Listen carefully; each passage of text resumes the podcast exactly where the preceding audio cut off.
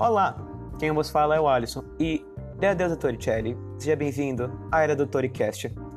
Antes de ser apontado, perdão a baixa qualidade de áudio, mas não se preocupem.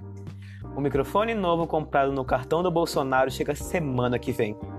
Bem, hoje irei falar sobre Max Planck, pai da física quântica e criador da teoria Planck, usada por Einstein para explicar o efeito fotoelétrico. Mas para entender essa teoria, temos que entender conceitos básicos.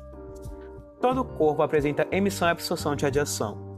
A taxa de propagação de uma radiação é equivalente à sua temperatura, apenas não propagando quando sua temperatura térmica se encontra em zero Kelvin.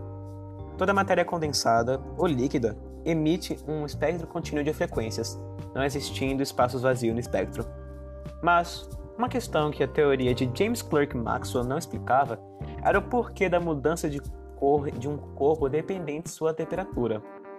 Como ferro, que em elevadas temperaturas apresenta uma coloração variada entre tons de laranja, amarelo e vermelho.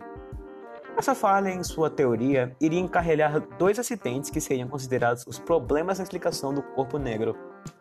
Usando o modelo clássico de Maxwell, em 1896, William Veen iria realizar um experimento que, ao se encontrar em baixas frequências, iria explodir.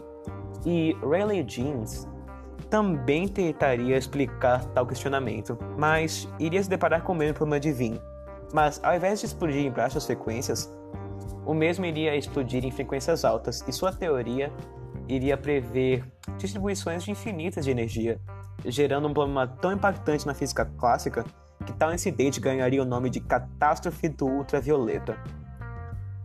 Após vários estudos sobre esse fenômeno, o físico alemão Gustav Herbert Kirchhoff, em essência, eles não conseguiam explicar o comportamento da luz quando irradiada em um corpo negro, isso sendo um corpo que absorvia a radiação que incide sobre ele. Assim nasce a teoria quântica. Usando o conceito de que partículas se dedicam à troca de energia alojando a mínima quantidade possível, batizando essas partículas de quantum, mesmo sendo pai da ideia, ideia, o mesmo o odiava. O mesmo dizia: Foi um ato de desespero. Eu estava a ponto para sacrificar qualquer uma das minhas convicções anteriores sobre a física. Tal teoria iria ser revelada em dezembro de 1900, dezembro de 1900, na Sociedade Alemã de Física, em nenhuma reunião. Desse jeito, o modo que física era entendida seria virado de, de ponta cabeça na virada do século. De definir como a luz podia deslocar elétrons e criar uma corrente de corrente elétrica era tratá-la como uma entidade composta de partículas. Foi certamente aceito e correto, garantindo ao mesmo um prêmio Nobel em Física no ano de 1918. Já sua reputação na Alemanha, em contrapartida, não foi vista com tanta aclamação. Como estavam em períodos próximos à Segunda Guerra Mundial, o Partido Nacional Socialista dos Trabalhadores Alemães, ou como conhecidos, conhecidos popularmente, o Partido Nazista, estava em seu momento de ascensão. E como a relatividade, teoria de Einstein, em sua prática tinha origem judaica, Planck foi perseguido e acusado de defender a, entre aspas, ciência judaica, tendo até sua ancestralidade pesquisada.